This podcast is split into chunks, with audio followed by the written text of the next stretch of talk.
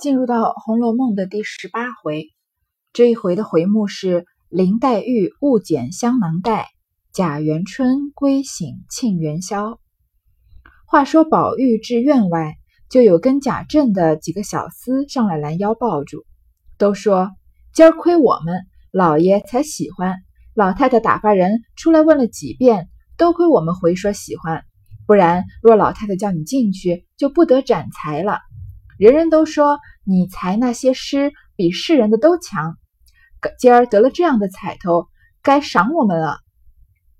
宝玉笑道：“每人一吊钱。”众人道：“谁没见那一吊钱？把这荷包赏了吧。”说着，一个上来解荷包，另一个就来解扇囊，不容分说，将宝玉所配之物尽行解去，又道：“好生送上去吧。”一个抱了上来，抱一个抱了起来，几个围绕送至贾母二门前。那时贾母已命人看了几次，众奶娘丫鬟跟跟上来，见过贾母，知不曾难为着她，心中自是欢喜。说贾宝玉啊，在上一回结束的时候，不是被这个贾政喝退，说你赶快走啊，嗯，那个史老太君都白疼你了，对吧？你都不去给他请安，所以他就吓得跑出来了。这个时候啊，贾政身边的这个小厮就上来拦腰抱住他，可见贾宝玉平常在仆人面前是没有什么派头，不摆什么排场的。大家这些仆人啊，都跟他玩的很好，敢拦腰抱着他嘛。然后就说啊，今天多亏了我们老爷才这么喜欢你。你在那里面的时候呀，史老太君打发人来问了好几遍。多亏我们回说喜欢，就是我们都就史老太君不是担心贾政会打贾宝玉嘛，或者骂贾宝玉，所以就想派人来护着他。但是这些小厮呢，就回话说老爷正在夸贾宝玉呢，那史老太君就放心了嘛。然后他们就说啊，不然啊，如果我们不这样回的话，那老太太叫你进去，你就不得展才了。你今天施展就施展这么多才华，做了这么多好诗啊，这个场景就不会出现了。人人都说啊，你刚才做的那些诗比外面世间人做的都强。今天你得了这个彩头啊，该赏我们了。所以这些小厮啊是来邀功的，来呃来要赏的。宝玉呢就笑着说：“那每人赏一吊钱。”那些小厮就说啊：“谁没见过一吊钱啊？他们不稀罕钱，他们这种大户人家的小厮啊，连一吊钱都不看在眼里了。想要贾宝玉身上那些贴身的，就这个比较稀奇的东西，就说把荷包赏了吧。”一边说呢，一边就上来解荷包，这边就是嗯有点抢的意思。另一个呢就来解扇囊，扇囊就是绑在这个扇子上面的一个饰品，然后也许里面是有这个香珠啊、香花啊，就是让这样你扇扇子的时候就有香风嘛。然后不容分说呢，就把宝玉身上带的东西啊全部都解掉了。你看这不是洗劫一空吗？好像抢劫一样。然后呢又说那好生送上去吧。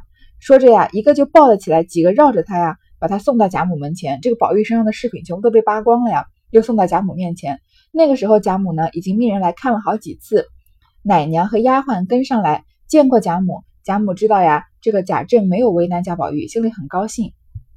稍时，袭人倒了茶来，见身边配物一件无存，应笑道：“带的东西又是那起没脸的东西们解了去了。”林黛玉听说，走来瞧瞧，果然一件无存。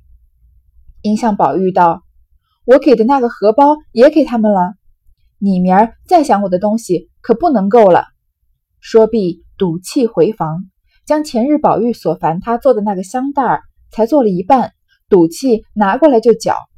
宝玉见他生气，便知不妥，忙赶过来，早剪破了。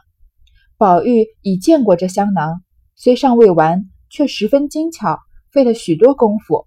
今见无故剪了。却也可气，因忙把衣领解了，从里面红袄巾上将黛玉所给的那荷包解了下来，递与黛玉瞧道：“你瞧瞧，这是什么？我哪一回把你的东西给人了？”林黛玉见他如此珍重，带在里面，可知是怕人拿去之意，因此又自悔莽撞，未见皂白就剪了香袋，因此又愧又气，低头一言不发。这个时候呢，袭人来给贾宝玉倒茶。还记得这个贾宝玉和林黛玉他们俩年纪都很小，还都住在贾母的房间里面吗？所以，嗯，贾母叫他来回话呀，肯定就是林黛玉也在的。袭人看见贾宝玉身边的配饰啊，什么都没了，就笑着就打趣嘛，说你带的东西又被那些没脸的人解去了，又你身上的东西啊又被那些不要脸的人给抢走了吧？林黛玉听说啊，走过来看，果然宝玉身上一件配饰都没有，所以他就生气了呀。他说：“我给你的那个荷包也给他们了吗？你明天再想拿我的东西啊，可就不可能了。”林黛玉是很重视，因为她贾宝玉是她最重视的人嘛。那她亲手做送给贾宝玉的东西，她希望贾宝玉也是很重视的。你看贾宝玉送他这个北静王转转送他的这个吉林香啊香手串，嗯，这么珍贵的皇家东西，林黛玉就把它当成什么臭男人的东西。但是贾宝玉如果就是给他自己贴身的东西，他会很喜欢。那反观呢，林黛玉自己亲手做了送给贾宝玉的东西，她希望贾宝玉是很珍藏的，因为那是她的一份一片真心嘛。说着呢，他就赌气回房了。然后前些天呢，贾宝玉烦他，就是请他帮帮忙做个香袋儿，才做了一半，赌气拿过来就搅，拿起剪刀啊，就把那个香袋给剪了，是自己的一片心血啊。他看到自己的东西不被重视嘛，他拿起剪刀就剪起来。宝玉嗯，见他生气呢，就知道不妥。赶过来啊，看见这个香袋已经被林黛玉剪破了。林黛玉完全不在乎自己在上面花了多少心血，她有这种玉石俱焚的心态。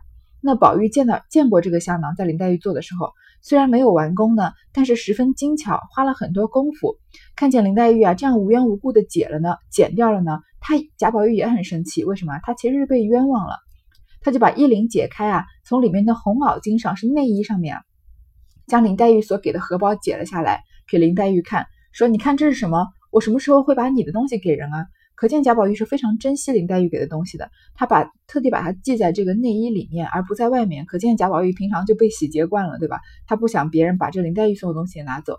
林黛玉呢，看见他这么珍重带在里面啊，也知道贾宝玉的一片心是怕人拿走的，所以呢，自己这么捡这个香袋啊，有就觉得自己太莽撞了，又很后悔，没有不分青红皂白啊，就下了剪刀，所以他又。”惭愧啊，又生气，低头一言不发。林黛玉是一个不可能道歉的人。从这里捡香袋，虽然是一件小事情看，而且林黛玉和贾宝玉经常吵架，这只是他们几两个人吵架的这个第一回合，后面吵得更厉害的、更激烈的还多了去了呢。那从这个小小的吵架，从林黛玉捡香囊看出来，我之前说了吧，林黛玉是有这种玉石俱焚的性格，还有这种宁为玉碎不为瓦全的。那他花了这么多的心思，重新绣了一个香，绣了一个香袋。看到贾宝玉不喜欢拿，他拿起剪刀就剪破了。其实我从这里我们就能知道，林黛玉的结局是必死无疑的。为什么？她她不是那种，嗯，不跟贾宝玉在一起啊，可以随便随便找个人凑合凑合，也不是那种性格很坚韧的女孩子，在哪里都能生存的。她不是，她是。那种娇羞、嗯脆弱的海棠花呀，她得不到自己喜欢的贾宝玉呢，她就是一定会死，她就会以这个当年、当时或者现在这个时候一剪刀把香囊剪坏的这个心情，嗯，不可能苟活的。这是从林黛玉的角度看啊。如果我们从这个故事的开头来看，林黛玉本来就是来还贾宝玉眼泪的嘛，那她还了贾宝玉的眼泪，她肯定也是要死的，回重新回天上做她的这个绛珠仙子的。好，这里先不说。贾宝玉啊，看到林黛玉在那捡东西呢，然后宝玉道：“你也不用捡，我知道你是懒带给我东西，我连着荷包奉还，何如？”说着，掷向他怀中便走。黛玉见如此，越发气起来，气生厌气堵，又汪汪的滚下泪来，拿起荷包来又捡。宝玉见他如此，忙回身抢住，笑道：“好妹妹，饶了他吧。”黛玉将剪子一摔，拭泪说道：“你不用同我好一阵歹一阵的，要恼就撂开手，这当了什么？”说着，赌气上床，面向里倒下拭泪，禁不住宝玉上来：“好妹妹长，好妹妹短，赔不是。”贾宝玉这个时候也生气了，因为他被冤枉了嘛，他就看到林黛玉捡香袋啊，他就说：“你也不用捡，我知道啊，你是懒带给我东西，你不想把东西给我。”那我把这个荷包也还给你，怎么样？这个记不记得？就是像像我们小时候，我们想想看，我们小时候跟小伙伴玩的时候，跟小伙伴吵架的时候，是不是也常常有这种要跟你绝交的心态？就是说什么我要跟你一刀两断，以后再也不要跟你说话了。那你把我刚刚吃的东西吐出来什么的。这里贾宝玉和林黛玉都是小孩子，都是十一二岁、十岁出头的，所以他们俩吵架也非常的孩子气。贾宝玉就说啊，那我把这荷包也还给你。说着啊，就把荷包往林黛玉怀里一扔，就要走了。林黛玉呢，她虽然知道自己有错在先呢，她已经又愧又气了，但她不可能道歉的。这个时候贾宝玉给她发点脾气啊，她就更生气了，又生气又委屈，所以声咽气堵啊，都喘不上气来了，又汪汪的滚下泪来。然后她这个时候呢，拿起荷包来，又要捡这个荷包。所有贾宝玉不要的东西，她都不要，他都不要再留着他们，不管花费了多少的心血，对吧？他要把这个荷包也捡烂。然后贾宝玉看他这样呢，就赶快回身抢住。贾宝玉是心疼林黛玉，他舍不得林黛玉这么生气，这么难过，所以他就说：“好妹妹，饶了他吧，就说不要捡这个荷包了。”林黛玉把剪子往床上一摔啊，就擦着泪说：“你不用同我好一阵歹一阵的，你不用一会儿跟我好，一会儿跟我吵。你要生气啊，就撂开手，你就什么都别管，就说你管我剪香袋不剪香袋呢？这当了什么？”林黛玉是别人给她台阶下，台阶下她也不下的。嗯，但是她的任性呢，只针对几个人。他他的他对在贾宝玉面前，你看这么任性，这么耍小姐脾气。贾宝玉本身就是他有错在先嘛，他不道歉，把贾宝玉弄生气了，然后呢还要贾宝玉来哄着他，哄他以后呢，他还不和好，他有这个贾宝玉给他架了个梯子，他不不往下爬，对吧？说你要恼啊，就撂开手。说着呢，就赌气上床，面向里啊，面向墙倒下拭泪，就背对着林黛玉嘛。贾宝玉呢是很很会这个做小伏低的，对吧？他就过来跟这个上来说：“好妹妹长，好妹妹短的赔不是。”其实贾宝玉错的错了什么呢？根本没有吧。前面贾母一片声找宝玉，众奶娘丫鬟们忙回说：“在林姑娘房里呢。”贾母听说道：“好，好，好，让他们姊妹们一处玩玩吧。才叫他老子拘了他这半天，让他开心一会子吧。只别叫他们拌嘴，不许牛了他。”众人答应着。这个奶娘丫鬟，这个贾母在找宝玉，奶娘丫鬟就说啊，她在林姑娘房里。那贾母当然不知道他们在吵架了，就说那他们就好好玩一玩吧。刚刚在贾政面前啊拘拧了这半天啊，不如让他开心开心，只是叫他们不要拌嘴。可是他们两个人就在里面拌嘴，对吧？黛玉被宝玉缠不过，只得起来道：“你的意思不叫我安生，我就离了你。”说着往外就走。宝玉笑道：“你到哪里，我跟到哪里。”一面仍拿起荷包来戴上，黛玉伸手抢道：“你说不要了，这会子又戴上，我也替你怪臊的。”说着，嗤的一声又笑了。宝玉道：“好妹妹，明儿另替我做个香袋吧。”黛玉道：“那也只瞧我高兴罢了。”一面说，一面二人出房，到王夫人上房中去了。可巧宝钗亦在那里。这个。贾宝玉一直在跟林黛玉赔不是啊，好妹妹长，好妹妹短的。林黛玉觉得贾宝玉这样缠着她，她烦了，她只好起来说：“你的意思啊，就是不叫我安生，要一直在这里烦我，那我就离了你，我就离开你，我要走到外面去，对吧？”林黛玉，这我真的，我觉得林黛玉真的是有点不识好歹。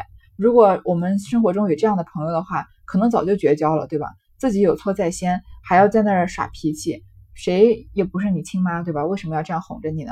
但是贾，我们不能以我们现代人的观点来看贾宝玉和林黛玉之间的感情。首先，他们俩是一处长大的，然后他们有这种青梅竹马的感情，而且他们俩的心灵是息息相通的。所以，嗯，这样的吵架在他们生活中是一种情趣，可以这么说。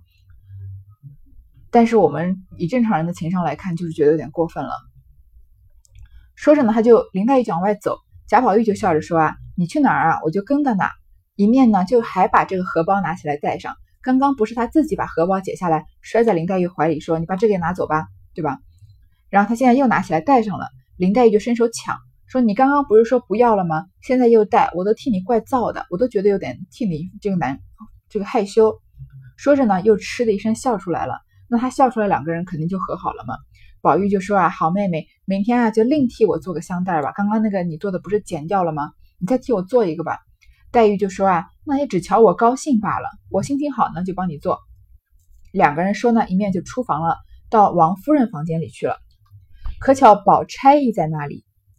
此时王夫人那边热闹非常。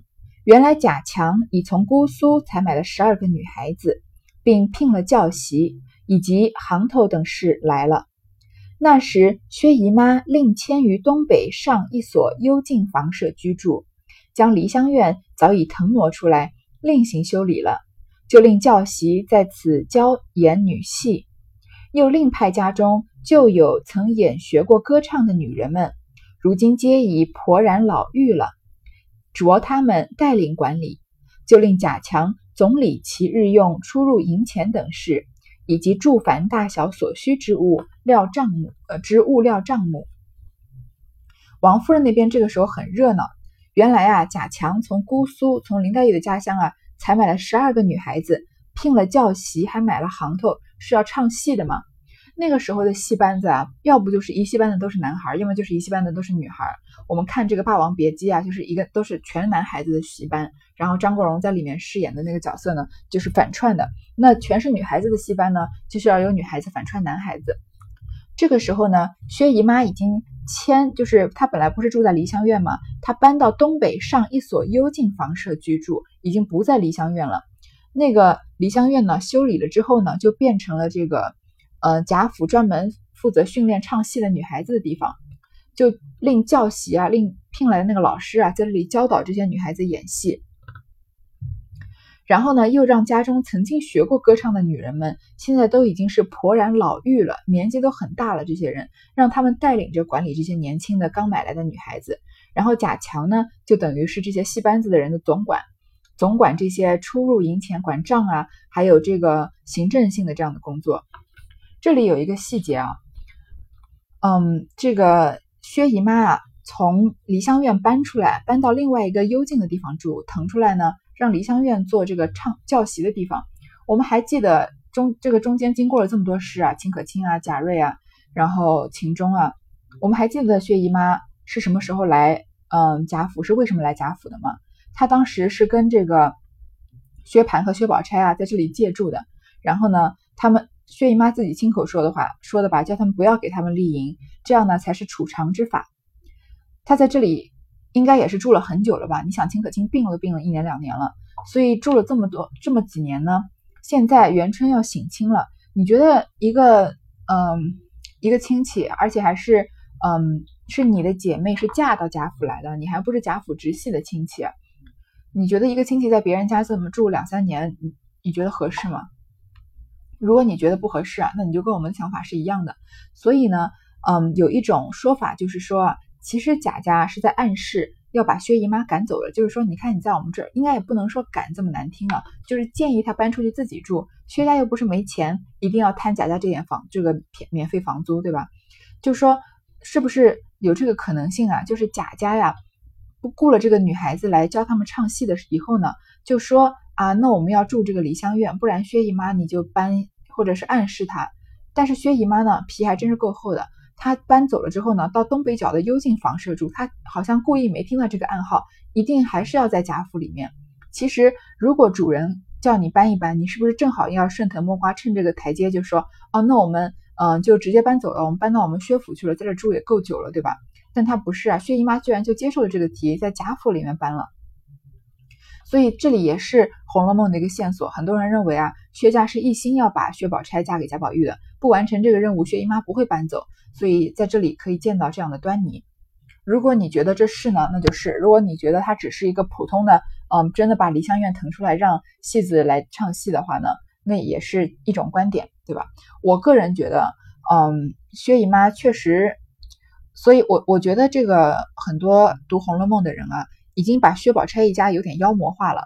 但是虽然我在这里同意呢，薛姨妈是带着任务来的，她是想让薛宝钗嫁给贾宝玉的。嗯，金玉良缘是他们杜撰的吗？或者是贾宝玉呃薛宝钗对贾宝玉没有感情，但是一心就是要来嫁给他的吗？我觉得生出于薛宝钗这个人的性格和他的这种骨子里面的骄傲啊，不会允许他这样做。所以我觉得太过度的妖魔化，觉得薛宝钗一家很有心机，呃，所有的事情一点一滴的都是策划好的，有点太过了。但是，嗯，薛宝这个薛姨妈一家啊，早就想要跟贾家联姻，想把贾这个。薛宝钗嫁给贾宝玉，我觉得这是不争的事实。好，又有林之孝家的来回采访聘买的十个小尼姑、小道姑都有了，连新做的二十分道袍也有了。外有一个带发修行的，本是苏州人士，祖上也是读书仕宦之家，因生了这位姑娘，自小多病，买了许多替身儿，皆不中用。到底这位姑娘亲自入了空门，方才好了，所以带发修行。今年才十八岁，法名妙玉。如今父母俱已亡故，身边只有两个老妈妈，一个小丫头服侍，文墨也极通，经文也不用学了，模样又极好。因听见长安都中有观音遗迹，并贝叶遗文，去岁随了师傅上来，现在西门外牟尼院住着。他师傅极精演先天神术，于去东圆寂了。妙玉本欲扶灵回乡的，他师傅灵记遗言说他衣食起居不宜回乡，在此静居，后来自然有你的结果，所以他竟未回乡。王夫人不等回完，便说：“既这样，我们何不接了他来？”林之孝家的回道：“请他，他说侯门公府必以贵势压人，我再不去的。”王夫人笑道：“她既是官宦小姐，自然骄纵些，就下个帖子请她何妨？”林之孝家的答应了出去，命舒启相公写请帖去请妙玉。次日遣人备车轿去接。后话暂且搁过，此时不能表白。这一段啊，《金陵十二钗》里面一个很重要的女孩子出场了。呃，应该不能说《金陵十二》，她在《金陵十二钗》里的地位不是很重要，她在《红楼梦》里的地位很重要，因为《金陵十二钗》在《红楼梦》里的地位重要嘛。这个时候，林之孝家的林之孝是他们家的另外一个贾府的荣国府的另一个管家，来回说啊，采访聘买了十个小尼姑、小道姑都有了，还新做了道袍。你看他们元春省亲这一趟，其实是一天啊，一日游。你看贾家这个要做到什么程度？要买戏子，从现在就开始教这个戏子练戏，而不是在外面外面请戏班子，因为要保证这个元春的安全嘛，所以不是什么草台的戏班子都能见到这个王妃的，对吧？连祈福的这个尼姑和道姑啊，都要从外面买。这个时候呢，林之孝又提到说，有一个女孩子是带发修行的，她是苏州人，那又是林黛玉的同乡。祖上啊也是读书仕宦之家，她是个大家小姐，家里是当官的。但是呢，生了这个姑娘呢，自小体弱多病，买了很多替身，皆不中用。什么意思啊？他们叫了很多丫鬟啊，年轻的女孩子去庙里出家，帮这个小姐祈福都没有用。到底这位姑娘亲自入了空门，方才好了。所以带发修行。所以这个女孩子啊，嗯，她入空门也不是自己看破红尘的原因，而是她身体不好，她。想要活下去，就一定要入空门。像我们古代有这种说法，你你要等于是要把这个某样东西寄给神嘛。那他们送了很多替身都没用，只好小姐亲自牺牲她自己的青春和其其他的东西，献给这个佛祖，皈依佛法，这样佛祖才保佑她这个身体健康。所以她就带发修行，今年才十八岁，看来是比贾宝玉、林黛玉他们都是大一些的。法号呢就叫妙玉。如今呢，他的父母都已经死了，都亡故了，身边只有两个老妈妈和一个小丫鬟。他有什么特点呢？文墨也极通。妙玉这个人非常的有才情，也许贾宝玉和薛宝钗可以勉强跟他比一比。呃，金陵十二钗里面其他女孩子很难跟他相比的。因为听见长安都中啊，他来京城是什么原因呢？有观音遗迹，并贝叶遗文，他是来考古的，他很感兴趣这个，嗯，观音的这个。遗迹可能是神像或者什么的，和贝叶以文一种古代的书法。所以去年呢，他跟着他的师傅来了，在西门外的牟尼院住着，那是在离荣国府不远的一个尼姑庵住着。他的师傅呢，极精演先天神术，很会算命啊。应该应该讲算命有点低估他了，他很会嗯排这个嗯演算这个人的这个未来，其实是算命的一种嘛，说的好听一点而已。然后去东去东圆寂了。去年冬天啊，他师傅死了，圆寂就是对出家人死掉的一种比较委婉的说法嘛。这个妙玉呢，本来是要扶灵回乡的，要把他师傅的遗体送回家乡苏州的。但他师傅临死之前留了遗言，说呢，衣食起居不宜回乡，叫这个妙玉啊不要回苏州，在此静居，后来自然有你的结果。就是说什么，你人生的轨迹是安排好的，是在这里，在长安城的。你在这里待着呢，你的人生的这个路线慢慢会显现，你人生的自然会出现结果的。所以他就再也没有回苏州，他其实苏州也没有什么亲人了。那王夫人不等他们说完呢，就说：既然这样，为什么不接了他来呢？因为家里是要有排讲这个元春省亲要讲排场嘛，你从秦可卿的丧礼就看得出来，那元春的排场更是极尽奢华了，毕竟是喜事嘛。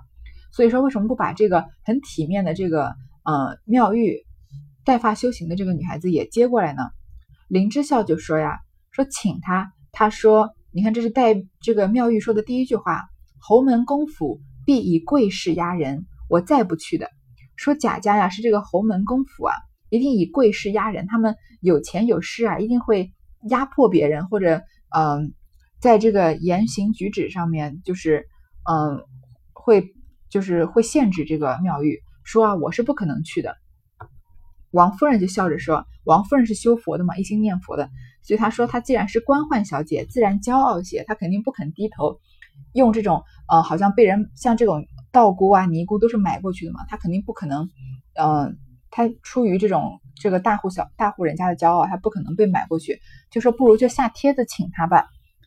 那下帖子请是很高的礼，这个规格。”还记得前面这个秦可卿生病的时候的那个张太医，他们下帖子请的。张太医一回说：“啊，他受不起这个帖子，明天就来，对吧？”下帖请是很正式的事情，况且是八公之一的荣国府亲自下帖来请你，那是给他很大的面子了。那林之孝家的呢，就答应了出去，命书启相公，专门写字的人啊，写了这个请帖去请妙玉。第二天呢，就被车轿去接。这个时候呢，就暂时不说了。好，第十八回我们先读到这儿。